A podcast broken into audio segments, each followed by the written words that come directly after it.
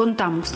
Contamos femicidios. Contamos desapariciones. Contamos denuncias, contamos órdenes de restricción de acercamiento. Contamos con nosotras. Contamos logros, contamos desafíos. Contamos proyectos. Ahora, que si nos ven, buscamos que nos escuchen.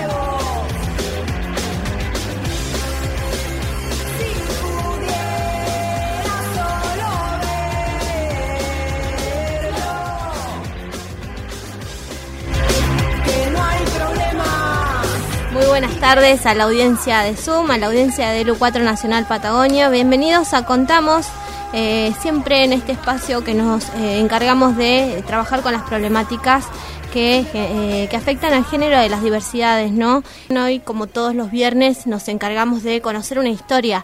Llegamos a las historias de los días viernes porque hay otra compañera o compañera que nos dice, ¿conoces a esta mujer?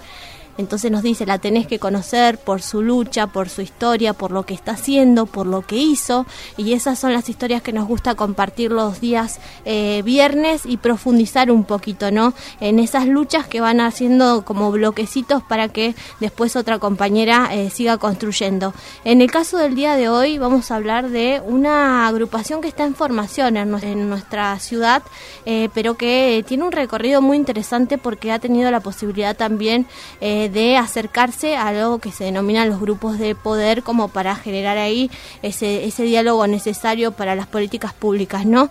Estamos hablando de mujeres activistas del sur. Esta es una agrupación que está teniendo mucha relevancia también a través de redes sociales y que tiene en su origen en una historia particular que es la historia de Marisol Ramírez, eh, a quien vamos a saludar y le damos la bienvenida a Contamos eh, para que nos cuente ella en primera persona, ¿no? Cómo surge este Mujeres Activistas del Sur. Buenas tardes, Marisol, Natalia Castro de este lado. Buenas tardes, Natalia. Bueno, eh, bueno, nosotras, bueno, yo soy la fundadora de Mujeres Activistas del Sur. Eh, ya nos conformamos también como asociación civil. Eh, bueno, todo esto fue a raíz de, de mi propia experiencia, ¿no?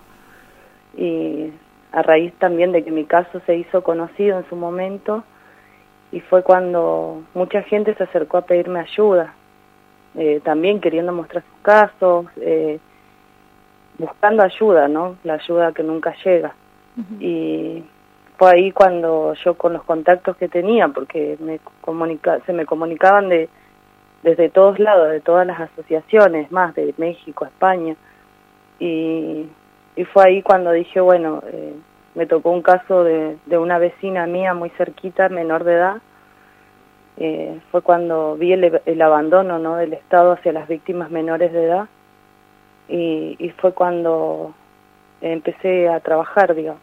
Y de ahí ya no paré y empezaron a sumarse más y más y esto creció, ¿no? Y, y sí, la verdad que se hizo bastante importante. No, no llevaba mucho tiempo cuando ya teníamos 25 personas, muy comprometidas con la causa. Ahora ya estamos hablando de 50 voluntarias eh, y el equipo interdisciplinario igual que formamos gracias a los profesionales que se ofrecieron a trabajar a Honoren, diga. Y la verdad que sí, se hizo eh, gracias a Dios. Yo creo que Dios también en esto tiene mucho que ver, que por ahí nosotras las víctimas perdemos mucho la fe y si no fuera por Él... Eh, yo creo que no sería posible no llegar a donde llegamos. Marisol, tu historia eh, tiene algunos eh, paralelismos, por ahí la, la, hemos mencionado también a la, historia de las sobrevivientes del caso de Juan Luis Sale, ¿no? Primero, eh, estar asignadas como víctimas de una institución tan patriarcal como es la policía y también con tanto poder, eh, dar vuelta a esa situación, convertir eso también en un arma de, de lucha, fortalecerse y ahora estar eh, ayudando a, a otras eh, a otras mujeres sobrevivientes, le decimos, o ellas nos han enseñado a denominarlas así, no víctimas, ¿no? Sí, ellas ahora dejaron un precedente muy importante, fueron una de las, las primeras que se pusieron en contacto conmigo. También trabajan ahí entre Levo y Madrid y, son geniales las chicas, la verdad que sí, son sobrevivientes, porque uno pasa de ser víctima a sobreviviente, ¿no? Cuando empezás en esta lucha que, que la verdad que es, es una lucha bastante, nos encontramos con muchas cosas, pero juntas y unidas, como decimos con la grupa, eh, vamos a salir, vamos a salir adelante y victoriosas, ¿no? En cada lucha que se nos ponga adelante. Hoy Marisol, vos sos esa lucecita que muchas mujeres eh, y disidencias ven como para poder seguir levantándose y por ahí pelear contra la burocracia. ¿Hubo algún momento en tu caso personal, con tu causa, en el que eh, necesitaste de, otra compañera o compañera que te levantara y te, ayudara para seguir adelante? Porque sabemos que los caminos de la justicia muchas veces son burocráticos y dilatan eh, un caso que, que requiere urgencia, ¿no? Sí, totalmente, sí, las compañeras, eh, por eso te nombraba a las chicas eh, del caso Ale, ¿no? Ellas fueron una de las primeras que se pusieron en contacto y que me levantaban día a día, ¿no? Cuando yo salí del hospital, ellas estuvieron en todo momento, también de red de mujeres policía, que hay una red nacional, eh, de varias redes, ¿no? Que, que hay, que están luchando y que nos estábamos uniendo, ¿no? A nivel nacional e internacional. Empezamos a unirnos por el, por el solo hecho de esto, ¿no? De que tenemos víctimas que por ahí se las ponen en duda siendo criaturas y eso para nosotros es muy doloroso, ¿no? El proceso judicial en sí es duro para la víctima. Terminamos eh, repitiendo y contando la historia una y mil veces y parece no alcanzar, ¿no? Parece no alcanzar nunca. Y y eso la verdad que cambió supuestamente con la ley Micaela, que la provincia aplica eso, pero no se ha puesto en práctica, ¿no? Eh, tuvimos un juicio hace poco de una compañera que fuimos y no hubo perspectiva de género. Estamos viendo que hay muchas falencias de, dentro del Estado, ¿no? Pero esto también tiene mucho que ver en la paridad, ¿no? No hay paridad acá. Y eso se hace más difícil también porque por ahí eh, no se envían los recursos suficientes a, a las instituciones ¿no? que defienden a, los derechos de los niños y de las mujeres y entonces eh, causan esto, ¿no? estos problemas que hay que, lamentablemente priorizan otras cosas, ¿no? la gente que está eh, en la cabeza siempre y, es triste ¿no? ver la falta de recursos que hay, eso me lo manifestó el mismo fiscal Martín Cárcamo cuando nos reunimos con él y bueno, fue esto de de ponernos en contacto con, con todos los, los entes intervinientes, ¿no? Tanto como en el hospital, como la comisaría de la mujer, por ahí para acelerar eh, el tema de los protocolos, ¿no? Cuando hay una víctima menor de edad en el medio, es eh, creo que nosotros lo que planteamos fue la urgencia. Hoy me reuní igual con Valeria Coniglio, de la Oficina de Derechos y Garantía, eh, aportándole no mis ideas que por ahí eh, tienen un poquito más eh, eh, estamos más un poco más actualizada por ahí. Y pedimos que que bueno que la oficina de derecho y garantía ponga los derechos de la víctima en las comisarías no como hace parecido defensa del consumidor.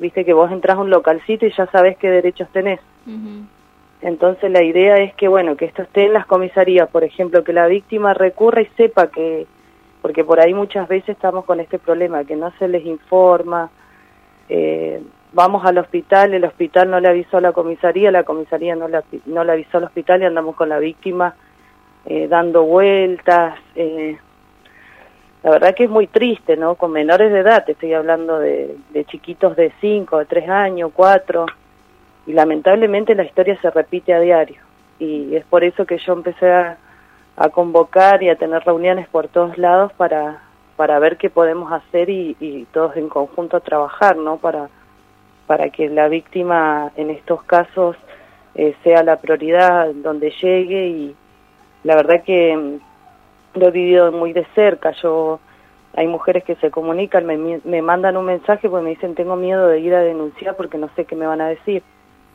Y, y me voy con ellas porque yo sé lo que se siente, sé el miedo, sé, conozco todo, ¿no? Lamentablemente conozco el lado más feo, ¿no? De las instituciones. Eh, el abandono lo viví en carne propia. Eh, y la verdad que, bueno, eso me hace empatizar mucho más con las víctimas, ¿no? Y con las madres que llegan con sus hijos eh, buscando justicia.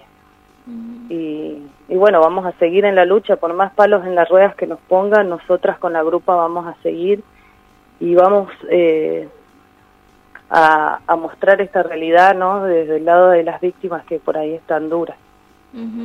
A veces cuando en el proceso nosotros como desde la prensa consultamos, eh, como vos mencionabas, fiscalía y demás eh, personas que intervienen en, alguna causa, eh, siempre advierten como eso está en manos de asistencia a la víctima. Y lo que vos mencionás en realidad es mucho más amplio, ¿no? ¿Alcanza con asistencia a la víctima? bueno, con asistencia a la víctima tenemos el mayor de todos los problemas, ¿no? La mayoría de las víctimas que han llegado a mi asociación es porque no conocen asistencia a la víctima. Eh, muchos dicen que es efecto de la pandemia. Yo traté de comunicarme con ellos, traté, habíamos pactado una reunión, pero cuando empecé a preguntar sobre el protocolo ¿no? que tienen ellos, eh, como que se rehusaron a tener la, la, porque nosotros obviamente antes de ir a una reunión nos informamos bien, y vamos con, con cosas más concretas, pero se ve que se asustaron y no quisieron tener la reunión. Pero sí la tuvimos con el fiscal Martín Cárcamo y no sabemos por qué, todavía no tenemos una explicación desde el SAP por qué no está funcionando. Eh, Martín supuestamente, Cárcamo, el fiscal, hizo la, eh, los reclamos pertinentes, pero no ha tenido respuesta, según él también. Así que no sabemos que la verdad que para nosotros es desconocido porque no sabemos quién, quiénes andan por ahí y, y la verdad que hasta ahora eso nos causa mucha incertidumbre a todos, a las madres, a las víctimas, porque tenemos chicos que no están siendo asistidos, porque yo tengo psicólogas, pero psicólogas para adultos, no tengo un, psicólogo infanto-juvenil.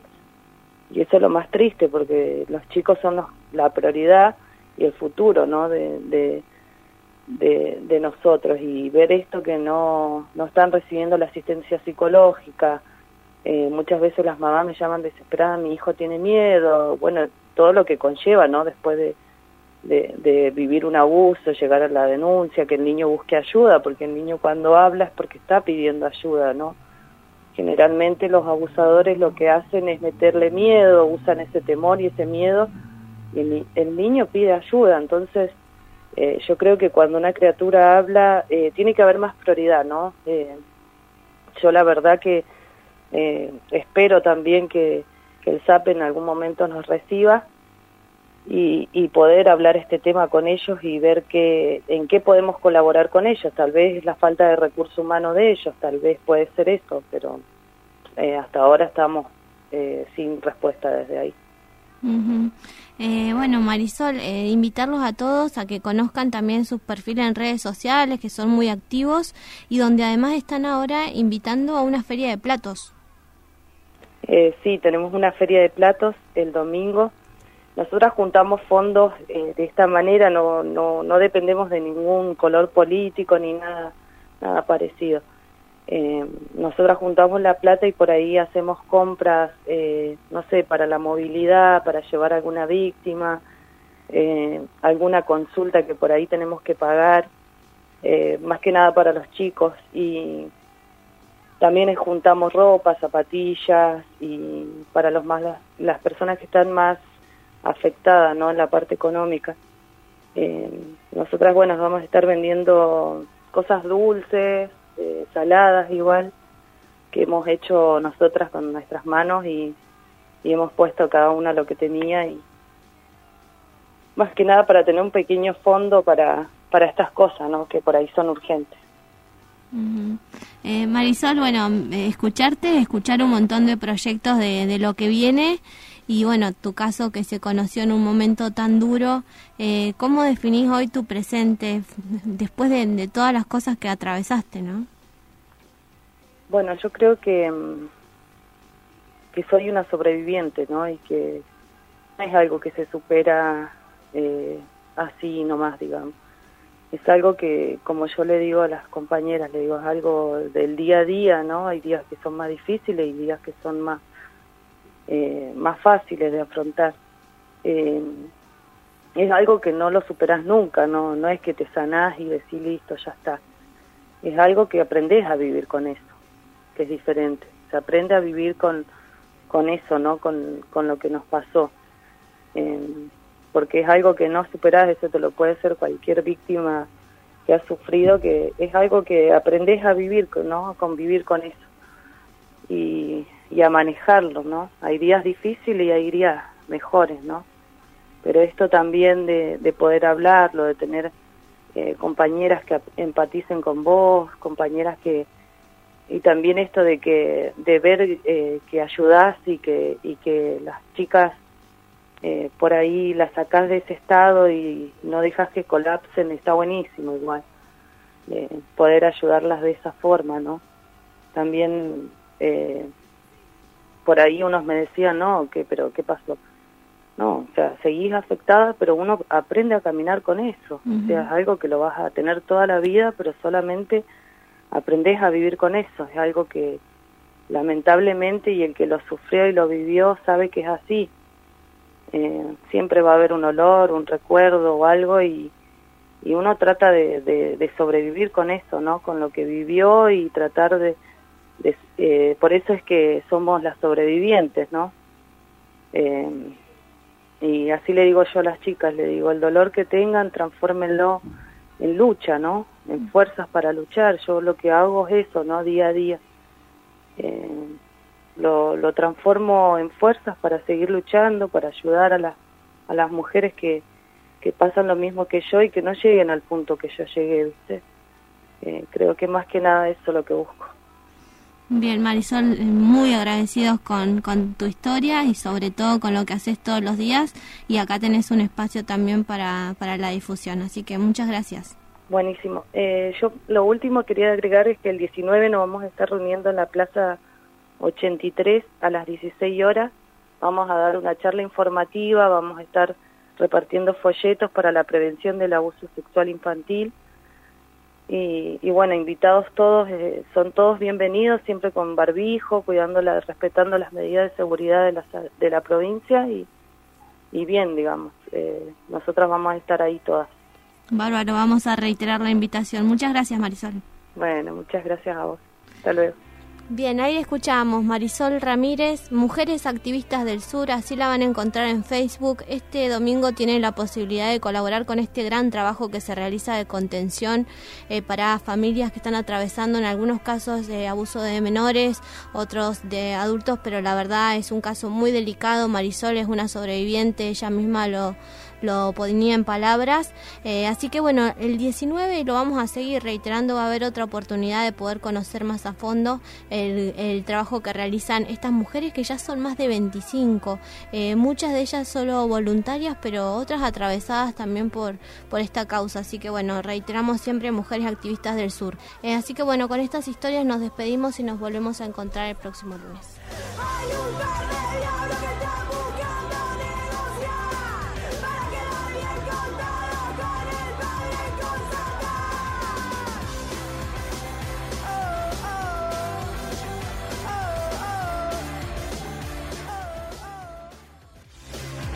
La agenda de género es agenda de todos. Ahora que te contamos, contamos con vos.